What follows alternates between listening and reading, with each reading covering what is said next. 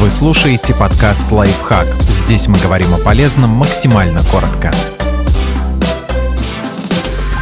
Что такое метод первого принципа и почему он помогает мыслить нестандартно?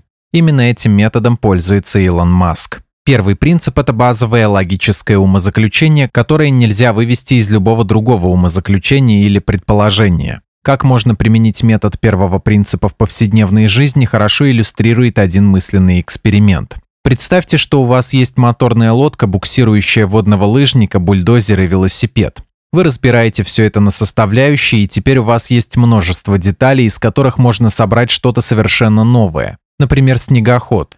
Он будет состоять из лыж, лодочного двигателя, велосипедного руля, гусениц бульдозера и так далее. Именно так и работает метод первого принципа. Сначала вы деконструируете ситуацию, разбираете ее на мелкие части, а затем реконструируете, собираете их воедино, создавая нечто лучшее. Эффективность метода первого принципа можно наблюдать на примере Илона Маска. Он анализирует реальность с точки зрения голых фактов, а не интуиции. Мышление Маска полностью отличается от мышления обычного человека. Он начинает с выбора цели, например, построить ракету, а затем погружается в первые принципы проблемы. Ракета – это дорого. И это одна из трудностей, которая встала перед предпринимателем, когда он решил отправить людей на Марс. Поскольку Маск не имел возможности купить ракету, он спросил себя, из чего ее делают, и нашел ответ – углеродное волокно, медь, алюминиевые сплавы и титан. Затем он задумался, сколько стоят эти материалы. Оказалось, что около 2% стоимости ракеты.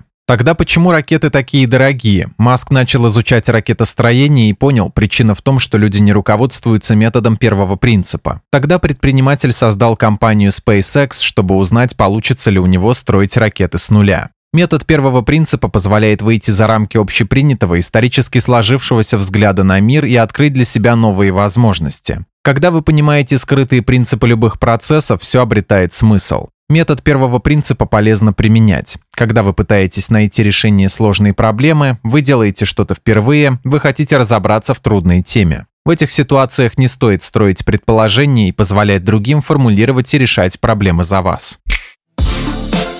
Подписывайтесь на подкаст «Лайфхак» на всех удобных платформах, ставьте ему лайки и звездочки, оставляйте комментарии.